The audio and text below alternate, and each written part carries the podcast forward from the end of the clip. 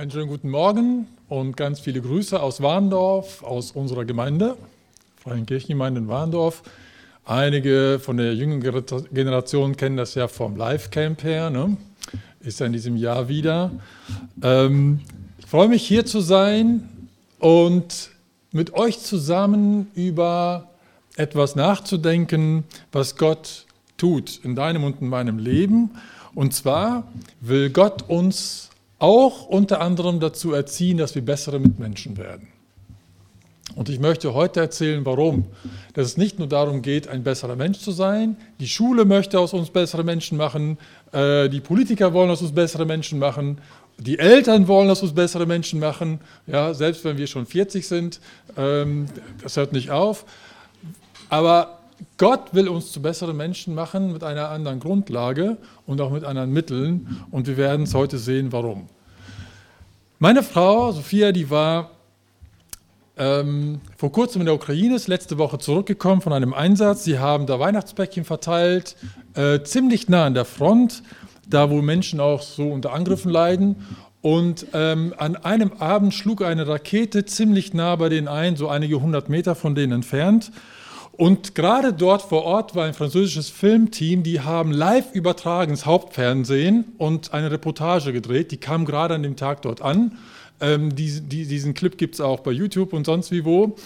Und die waren dermaßen erschrocken, weil sie das überhaupt nicht kannten. Die kamen jetzt gerade aus dem Ausland und ähm, äh, sie, sie filmten vor ihrem Hotel, in dem sie wohnten und das Hotel war auch beschädigt. Ähm, und dort arbeitete eine Frau aus der Gemeinde.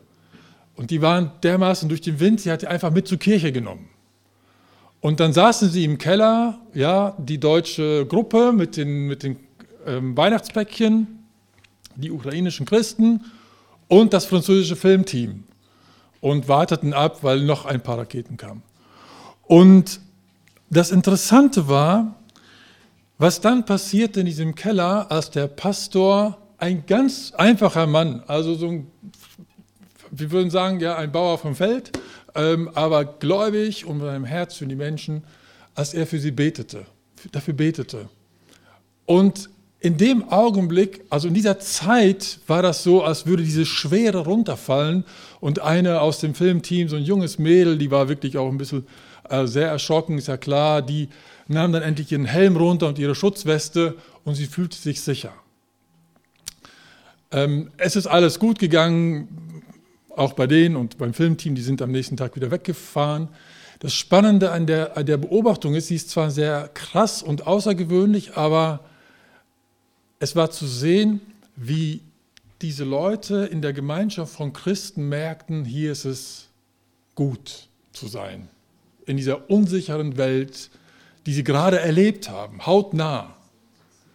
Und die Frage, die ich habe in unsere Situationen, die ja nicht so dramatisch sind, ist es gut für die Menschen um uns herum, dass wir in ihrer Nähe sind? Ist es gut für sie, dass wir da sind?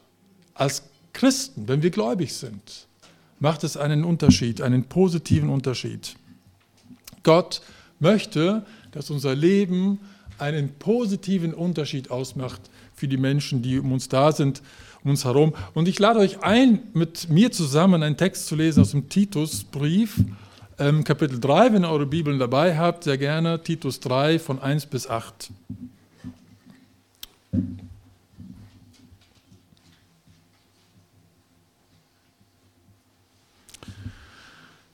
Dort steht, Titus 3, Paulus schreibt an Titus, der auf Kreta ist, erinnere sie, dass sie sich den Regierenden und Obrigkeiten unterordnen und gehorsam sind, zu jedem guten Werk bereit dass sie niemand verlästern, nicht selbstsüchtig sind, streitsüchtig sind, sondern gütig, indem sie allen Menschen gegenüber alle Sanftmut erweisen. Denn auch wir waren einst unverständig, ungehorsam, gingen in die Irre, dienten mannigfachen Lüsten und Vergnügungen, lebten in Bosheit und Neid, verhasst und einander hassend. Als aber die Freundlichkeit und Menschenliebe Gottes, unseres Retters, erschien, da hat er uns, nicht um der Werke der Gerechtigkeit willen, die wir getan hätten, sondern aufgrund seiner Barmherzigkeit errettet. Durch das Bad der Wiedergeburt und durch die Erneuerung des Heiligen Geistes, den er reichlich über uns ausgegossen hat, durch Jesus Christus, unseren Retter, damit wir durch seine Gnade gerechtfertigt der Hoffnung gemäß Erben ewigen Lebens würden. Glaubwürdig ist das Wort und ich will, dass dies mit allem Nachdruck bekräftigst, damit die, welche an Gott gläubig werden, darauf bedacht sind, eifrig gute Werke zu tun, denn dies ist gut und nützlich für die Menschen.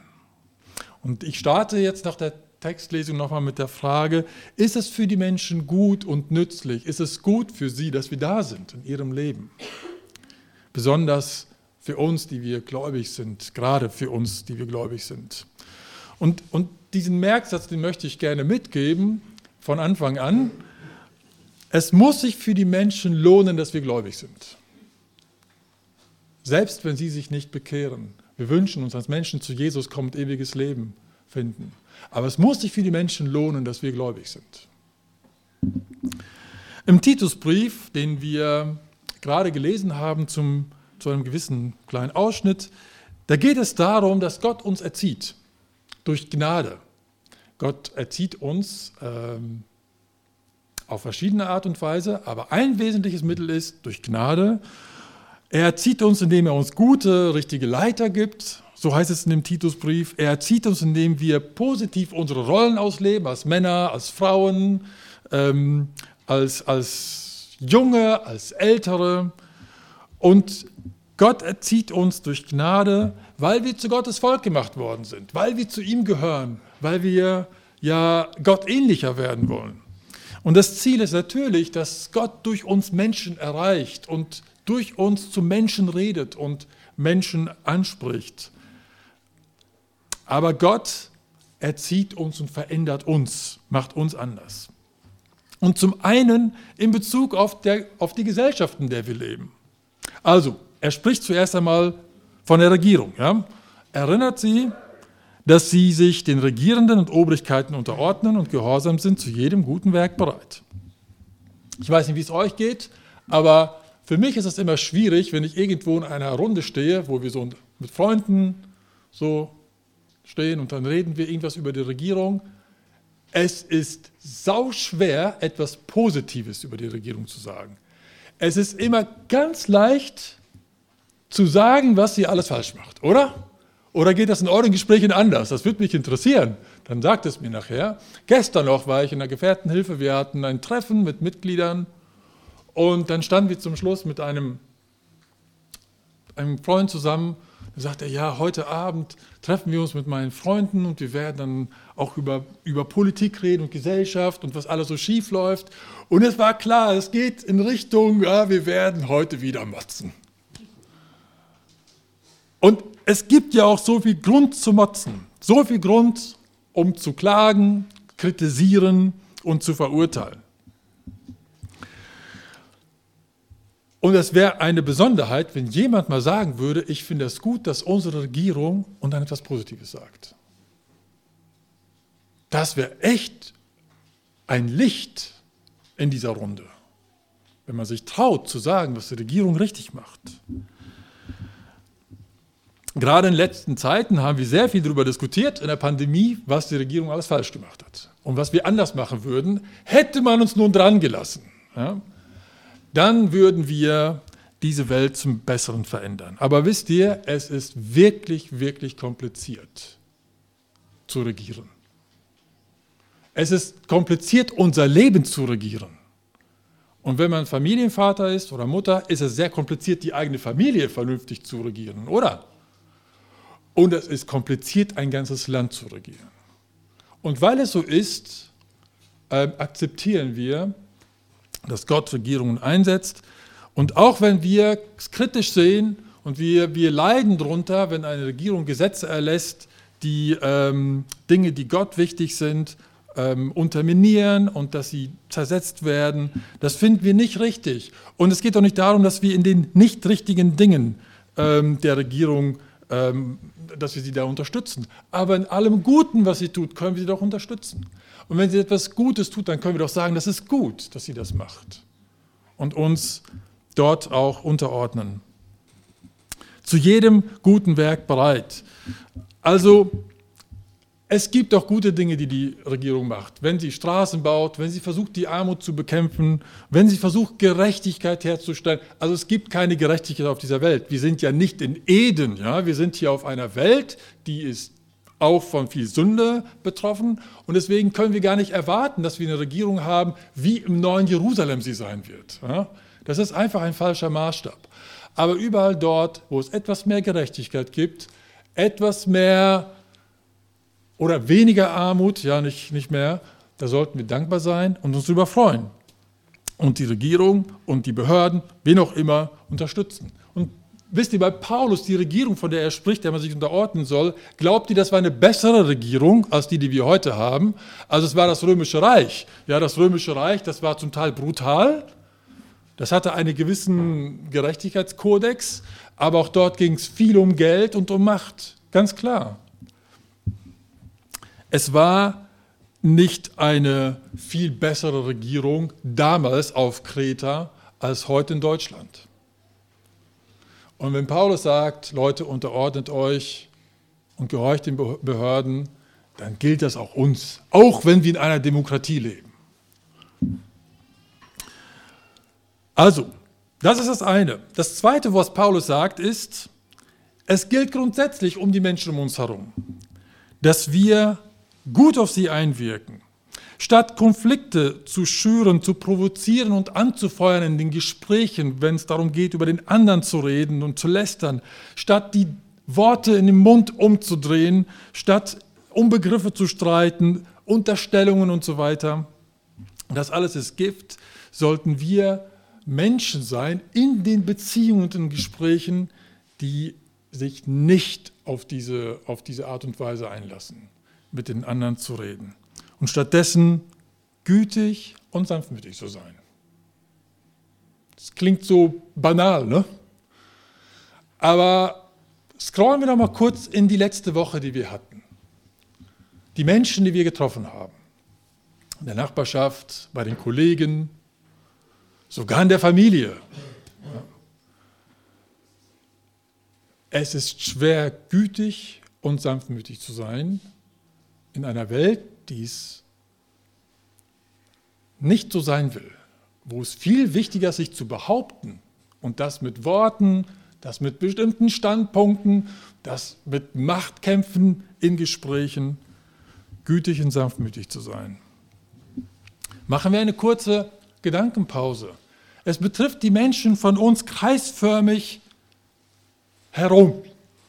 Die Familienmitglieder, die Nachbarn, die Gemeinde, das sind die Kollegen, das sind die Mitarbeiter im Jobcenter, das sind die Leute im Supermarkt, denen wir begegnen, die in der Arztpraxis oder wenn wir auf dem Send sind demnächst wieder mal, wo auch immer, gütig und sanftmütig, allen Menschen gegenüber positiv, freundlich, gütig und sanftmütig zu sein.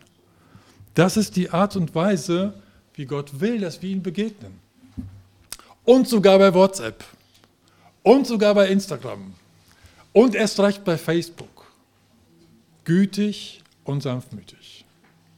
Es muss ein Kennzeichen sein für uns als Christen, dass wenn man uns in dem Freundeskreis oder in der Begegnung hat, dass man merkt, dass es einen positiven Effekt hat, dass wir da sind. Es ist etwas Gutes. Wir leben in einer Art Biotop mit unseren Nachbarn, Familienmitgliedern, Kollegen und so weiter. Eine Art Biotop, wie eine Suppe. Ja? Und die Frage ist, schmeckt die Suppe besser, weil wir auch mit drin sind? Und ich würde sagen, das sollte sie. Die Suppe, in der wir leben, sollte besser schmecken weil wir einen besseren Geschmack abgeben. Paulus meint, gerade durch die Menschen, die mit Jesus unterwegs sind, sollte es so sein. Und wir stehen natürlich oft mit dieser Welt in Opposition. Und ganz oft sind wir mit den Menschen nicht einverstanden, weil wir glauben, dass sie auch falsch leben, ja, gegenüber Gott und dass sie sündigen. Und das stimmt auch. Und trotzdem schließt es nicht aus, dass wir diesen Menschen gegenüber angenehme Menschen sind. Für Paulus ist es kein Widerspruch. Wenn wir in einen Raum reinkommen, wo Menschen sind, sollten die Menschen aufatmen und nicht aufstöhnen. Das wäre ein gutes Ziel für den Montagmorgen, wo immer wir sein werden. Was motiviert uns denn, für andere positiv zu leben? Es ist ja auch ein bisschen anstrengend, oder? Ich finde es einfacher, mit den anderen zu motzen. Also irgendwie hat das auch so ein Gemeinschaftsgefühl, wenn man mit den einen über jemanden lästert und sei es über die Regierung. Irgendwie fühlt man sich so irgendwie zusammengehörig. Es ist anstrengend, nett und freundlich zu sein. Und die Kurzfassung ist, dass was uns motiviert, für andere Menschen gut zu leben, eine positive Ausstellung zu haben, ist zu sehen, mit welcher Freundlichkeit, mit welcher Wärme Gott uns begegnet ist. Das ist die eigentliche Motivation. Und hier will ich euch mal kurz, also ich hoffe es, ich kriege es erreicht, weil ich finde es selbst schwer, das zu erzählen, weil das klingt oft so banal, aber ich glaube, wenn wir das nicht ganz begreifen in unserem Herzen, werden wir hier aus dieser Predigt rausgehen und wir werden einfach nur denken, wir müssen bessere Menschen sein. Aber nein, wir können nur bessere Menschen sein, weil Gott so gut zu uns ist. Das müssen wir kurz unserem Herzen spüren. Gott wird in diesem Text, den wir gerade gelesen haben, als Retter präsentiert. Und ich will euch mal kurz erklären, wie Gott eben Menschen rettet. Und der Schlüsselpunkt ist, dass sich Menschen bekehren. Inka, du hast erzählt auch von den Zweien, von denen du glaubst, dass sie wieder zu Jesus zurückkommen. Das glauben wir mit dir zusammen. Ähm, wir glauben, dass die Bekehrung ein Schlüsselmoment ist, in dem Gott das Leben eines Menschen rettet von dem ewigen Tod zur ewigen Rettung. Das will ich in diesen fünf Minuten kurz erklären. Hier in diesem Text wird von einem Bad gesprochen, als würde man gebadet werden, eine Erneuerung bekommen. Der Mensch versteht im Laufe der Zeit, es gibt einen Gott. Ich muss mich damit auseinandersetzen. Es gibt einen Schöpfer, es gibt einen Gott. Und dieser Schöpfer, der hat mich gemacht. Und wenn er mich gemacht hat, dann hat er auch einen Anspruch an mich. Das ist wie mit jedem Papierflieger, den ihr gebaut habt. Habt ihr schon mal einen Papierflieger gebaut? Selbstverständlich habt ihr das gemacht, irgendwann. Und dann habt ihr auch den Anspruch, dass er fliegen soll. Und wenn er nicht fliegt, dann hat dieser Papierflieger sein Ziel verfehlt seine Daseinsberechtigung verspielt. So, und Gott hat uns geschaffen mit einem Zweck, mit, einem, mit einer Vorstellung, was er sich, was er denkt, was wir im Leben sein sollten. Und wir merken, dass wir es eben nicht sind. Und die Prüfung, die Gott, wenn er uns prüfen würde, wie bei einer Fahrprüfung, Qualitätsprüfung, würden wir alle durchfallen. Ja, das ist wie mit einem Kuchen. Du isst den und der ist verdorben, weil das Ei kaputt war und das kannst du nur noch wegschmeißen, diesen Kuchen. Und so sind wir bei Gott. Gott hat, uns vor, Gott hat sich etwas vorgestellt, das er uns gemacht hat. Wir sind es nicht.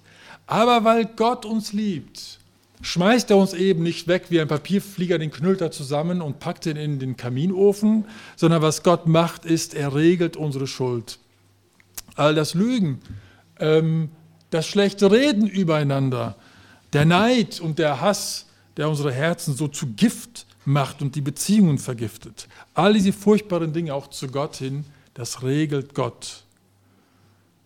Als Jesus diese Schuld auf uns nimmt und dafür stirbt. Und wir als Menschen verstehen, dass Gott für uns die Schuld getragen hat, die wir eigentlich tragen sollten. Und das ist der Wendepunkt in unserem Leben, in dem wir in unserem Herzen begreifen, wir sind nun mit unserem Schöpfer versöhnt. Und das zeigt sich dann äußerlich durch die Taufe, indem man sich taufen lässt. Ja, es ist keine mystische Geschichte, ich fand das schön, wie du das erzählt hast, wie man das glauben kann, sondern es ist einfach nur ein äußeres Zeichen, was innerlich passiert ist. Ich habe Frieden mit Gott, ich bin reingewaschen mit Gott, von Sünde frei und das zeige ich auch jetzt in der Taufe. So, und nun bekommt der Mensch Gottes Geist als Schutzsiegel und als Kraft für sein Leben. Wir sehen in diesem Text Gott als drei Personen. Da ist Gott der Vater, der steuert den Rettungsprozess. Und da ist Jesus die Grundlage der Rettung, weil er unsere Schuld bezahlt hat. Und wir haben den Heiligen Geist, der die Bekehrung bewirkt, an unserem Herzen arbeitet und uns zu Jesus führt, zu Gott führt, zur Bekehrung führt. Und das ist das großartige Werk eines Schöpfergottes, eines Teams. Ja, Gott arbeitet als Team, um an uns zu arbeiten. Nun stellt euch mal vor, was für ein Riesenwerk das ist, was Gott macht, um dich zu retten, um mich zu retten. Und wenn du das noch nicht erlebt hast, dann will ich dich dazu auffordern, dass du Gott vertraust, dass er für deine Schuld gestorben ist, weil du hast sie. Und Gott wird dich dafür zur Rechenschaft äh, ziehen. Aber durch Jesus musst du sie nicht tragen. Guck mal, also Gott rettet Menschen, Gott hat auch mich gerettet. Ähm, und wenn du gläubig bist und das bejahst, dann ähm, ja, ist die in meinem Kontrast zum früheren Leben. Wie schlimm stand es denn eigentlich um dich und mich, dass Gott uns retten musste? Ich denke mal so, wie viele Christen über sich selbst denken. Die meisten von uns, erlaube ich, ich kenne ich kenn auch viele von euch gar nicht, ne? aber ich vermute mal, so wie ihr hier sitzt, sehr ordentlich gekleidet und hört aufmerksam zu, dass die meisten sagen würden, ich bin ein ordentlicher Mensch. Ich bin gut erzogen, gut bürgerlich, mit, einer, mit guten Seiten im Leben. Oh, es gibt auch so ein paar negative, aber eigentlich guten Dingen im Leben, viel Potenzial, gut geformt und gebildet. Und viele denken, wir brauchen nur ein bisschen Verbesserung für unser Leben, eine kleine Fortbildung, einen frommen Überguss und dann wird Gott uns schon toll finden. Vielleicht denken wir, dass Gott sich bei uns nicht ganz so anstrengen musste, wie bei den Leuten, die total im Alkohol und in den Drogen ab, abgetaucht sind. Wir waren nicht ganz so schlimm. Bei uns hatte Gott es leichter. Also Paulus war wahrscheinlich einer der frömmsten Menschen, bevor er Christ wurde. Er las die Bibel, er betete, er fastete, er studierte im Tempel Theologie und lebte als sehr ordentlicher Mensch. Aber wenn ihr die Bibel aufgeschlagen habt, dann könnt ihr sehen in Vers 3, wie Paulus sich beschreibt und die Menschen mit sich zusammen. Schaut mal, was hier steht. Früher waren nämlich auch wir ohne Einsicht und Verständnis, verweigerten Gott den Gehorsam gingen in die Irre und wurden von allen möglichen Leidenschaften und Begierden beherrscht. Bosheit und Neid bestimmten unser Leben. Wir waren verabscheuenswürdig und einer hasste den anderen. Meine Güte, was ist das für eine Diagnose? Verabscheuenswürdig, voll mit Hass, würden wir uns so beschreiben? Also Paulus spricht so über sich. Er, der fromme Pharisäer und Jude und Theologe, spricht so von sich und sagt, da war ich, da waren wir, die wir Christen sind. Das ist nicht ein bisschen Verbesserung brauche ich, ein bisschen Gnade, ein bisschen Unterricht, ein bisschen Bibelverse auswendig lernen, sondern es braucht eine Kernerneuerung. Es gibt eine sehr herzergreifende Geschichte, die Gott erzählt, wie er sein Volk Israel rettet. Die steht im Propheten Hesekiel. Ich lese sie euch einmal vor. Ein, ein Bild. Und da sagt Gott über Israel so, hört mal kurz zu. Und mit deiner Geburt verhielt es sich so. An dem Tag, als du geboren wurdest, ist dein Nabel nicht abgeschnitten worden. Du bist auch nicht mit Wasser gebadet worden zu deiner Reinigung. Man hat dich nicht mit Salz abgerieben, noch in Windel gewickelt. Niemand hat mitleidig auf dich geblickt, dass er etwas derartiges für dich getan und sich über dich erbarmt hätte. Sondern du wurdest auf das Feld hinausgeworfen, so verachtet war dein Leben am Tag deiner Geburt. Da ging ich an dir vorbei und sah dich in deinem Blut zappeln und sprach zu dir, als du da lagst in deinem Blut, du sollst leben. Ja, zu dir in deinem Blut sprach ich, du sollst leben. Das ist so ein kraftvolles Bild, von dem Baby, das nach der Geburt abgetrieben wird, so ist es de facto, zum Sterben liegen gelassen wird. Und Gott kommt dahin und sagt zu diesem Kind, du sollst leben. Das ist der Ausdruck von tiefer Barmherzigkeit, von einem Mitleid, das aus dem Herzen kommt und voll von Güte und Sanftmut. Das ist das, was Gott mit dir und mit mir gemacht hat. Als Gott dich gesehen hat und mich gesehen hat und gesagt, du sollst leben. Das ist die Freundlichkeit und die Menschenliebe Gottes. Das ist seine Barmherzigkeit.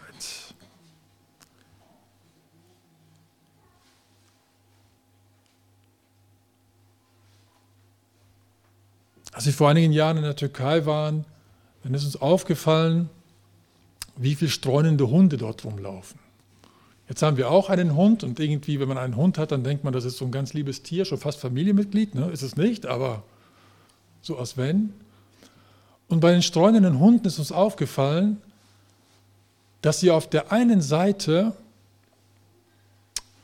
waren sie sehr bemitleidenswert und die sahen oft schäbig aus und gleichzeitig waren sie total aggressiv. Und man konnte sie jetzt, man konnte sich hingehen, streicheln und was zu futtern geben oder so, ne? Das wäre blöd ausgegangen. Und so ähnlich sind wir von unserer Art und Weise her. So beschreibt Paulus uns. Menschen, die eigentlich total durch sind, in der, in, so vom Charakter her, ja, von der Art, mit Menschen umzugehen. Und wir brauchen Hilfe und gleichzeitig beißen wir einander. Und auch den, der uns helfen könnte. Aber schaut mal, Gott hat Mitleid. Als Gott dich, als Gott mich sah, ich bin übrigens genau so, ja, da hat er tiefes Mitgefühl in seinem Herzen und wegen dieses tiefen Mitgefühls beschloss er dich zu retten. Du warst nicht süß, du warst nicht knuffig, wie das bei so einem Straßenkätzchen sein kann, sondern wir waren beide, wir waren verhasste Hasser mit Bosheit und Neid. Und wir mögen äußerlich schön aussehen gehabt, also schön ausgesehen haben und schöne Schulzeugnisse gehabt zu haben, aber innerlich moralisch verwahrlost. Und Gottes Mitleid hat den Unterschied gemacht. Und das ist eben das, woran wir uns erinnern müssen. Wir denken oft über den Menschen, der ein Alkoholproblem hat, der selber schuld. Wenn jemand eine Scheidung lebt, wenn wir sagen, du bist ja selbst ein Mensch, mit dem ich nicht zusammenleben wollen würde. Wenn jemand aus der Arbeit geflogen ist, würden wir sagen, naja, muss halt fleißiger sein, bist halt faul, selber schuld. Und wir denken dann, dass die Menschen es auch nicht wert sind, dass man mit ihnen gut umgeht, weil sie ja selber schuld sind an ihrem Elend. Aber wir waren auch selber schuld an unserem Elend, als Gott uns gesehen hat und sich uns zugewendet hat. Und das ist so wichtig zu begreifen. Wenn wir nicht akzeptieren, wie sehr wir am Ende waren, als Gott uns rettete, und was für ein Ozean an Barmherzigkeit Gottes Herz bewegt hat, uns zu retten, dann werden wir auch nicht überzeugt sein, die Menschen um uns herum wirklich zu lieben. Auch wenn sie nicht liebenswürdig sind in unseren Augen. Gott hat uns so sehr geliebt, so ein Mitleid mit uns. Und wenn wir das verstehen, dann bekommen wir auch eine echte Barmherzigkeit mit unseren Mitmenschen. Ganz egal, wer dieser Mensch ist. Das ist so der Schluss. Ich komme jetzt auch langsam zum Schluss von der Predigt. Das ist der Hauptgedanke, den möchte ich gerne in meinen Kopf neu einpflanzen und in deinen auch. Wenn du einen Menschen vor Augen hast, von dem du glaubst, dass er es nicht wert ist, von dir Mitleid und Barmherzigkeit zu bekommen, Warum nicht? Wenn es einen Menschen gibt, der es nicht wert ist, von dir Barmherzigkeit zu bekommen, dann ist es ein Indikator, also ein Anzeichen dafür, dass du im Herzen nicht begriffen hast, wie schlimm es um dich stand, als Jesus sich dir zugewandt hat und dich geliebt hat. Aber weil Gott uns so geliebt hat, können wir die Menschen um uns herum lieben. Das ist eben der letzte Vers, den wir hier lesen in diesem Text. Glaubwürdig ist das Wort und ich will, dass du das mit allem Nachdruck bekräftigst, damit die, welche an Gott gläubig wurden, darauf bedacht sind, eifrig gute Werke zu tun, denn dies ist gut und nützlich für die Menschen.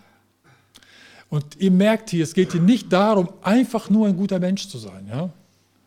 sondern es geht darum, ein guter Mensch zu sein für die anderen, weil Gott so gut zu mir ist. Das ist der Antrieb, der auch dauerhaft wirkt. Und das ist ein Antrieb, der ist größer als nur die Motivation, dass ich gut zu den anderen bin, wenn die auch gut zu mir sind. Denn wir werden erleben, dass wir zu Menschen barmherzig sind und mitleidig und sie uns vielleicht hassen werden. So wie wir zu Gott früher. Aber Gott hat uns den Heiligen Geist gegeben, der uns zeigt und, und deutlich macht, dass Gott so gut zu uns war und der uns Kraft gibt, zu den Menschen, mit denen wir zusammen sind, auch voller Barmherzigkeit zu sein. Das ist Gottes Gnade, die uns erzieht. Und deswegen merkt ihr auch, es ist Gottes Gnade, die uns erzieht. Weil wir merken, wie gut er uns gegenüber gehandelt hat. Der Merksatz dieser Predigt ist, es muss sich für die Menschen lohnen, dass wir gläubig sind. Ich bin davon überzeugt, es muss sich für die Menschen lohnen, dass wir gläubig sind. In dem Biotop, in dem du bist, in das du zurückgehst, wenn der Gottesdienst zu Ende ist. Und wir gehen alle so in unsere Wohnungen, Einzimmerwohnungen, Vierzimmerwohnungen, äh, wo auch immer ähm, wenn wir in unsere Nachbarschaften gehen, wenn wir mit unseren Hunden Gassi gehen und da trifft man so viele Leute. Ich kann euch sagen, wenn ihr keine Leute kennenlernt, dann kauft euch einen Hund, dann lernt ihr viele Leute kennen. Überall dort, wo wir sind, muss es deutlich werden, ach guck mal, da kommt er. Schön, ich freue mich. Es ist gut, dass er jetzt in meinem Leben, kurz fünf Minuten da ist in meinem Leben. Das ist etwas Positives weil wir überzeugt sind und selbst ergriffen sind von Gottes Barmherzigkeit, sind wir barmherzig zu anderen Menschen. Amen. Sollen wir noch zusammen beten? Dann lade ich euch ein, aufzustehen und ich bete. Ihr könnt gerne ein lautes Amen sagen, wenn ihr einverstanden seid. Gott, wir haben hier gelesen in deinem Wort, dass ähm, wir so einen Kontrast erleben zwischen dem, wer wir waren, und das scheint uns manchmal so unwirklich zu sein, weil wir doch sehr gut von uns denken, dass wir deutlich bessere Menschen sind. Aber du beschreibst uns, wie wir waren und das ist nicht schön. Und wir müssen tatsächlich zugeben, dass es durchaus viel Hass gibt in unserem Herzen, oder es gab ihn zumindest, sehr viel Eigensucht und dass es um uns gedreht hat, dass wir uns selbst wichtig waren. Aber wir sehen auch, dass du so barmherzig bist und du uns geliebt hast, nicht weil wir so nett und freundlich waren und weil wir so viel Potenzial hatten, sondern du hast uns geliebt, obwohl wir dich abgewiesen haben und auch dich verachtet und gehasst haben.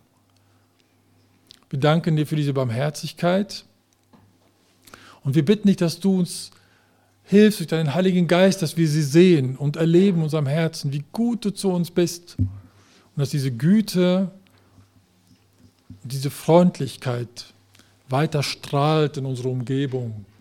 Und dort, wo wir sind, ein echter Segen ist für die Menschen, sodass deine Freundlichkeit zu uns weitergegeben wird zu den Menschen, die du uns an die Seite gestellt hast. Wir danken dir, dass du uns dabei helfen willst, auch in der kommenden Woche, angefangen jetzt gleich. Amen.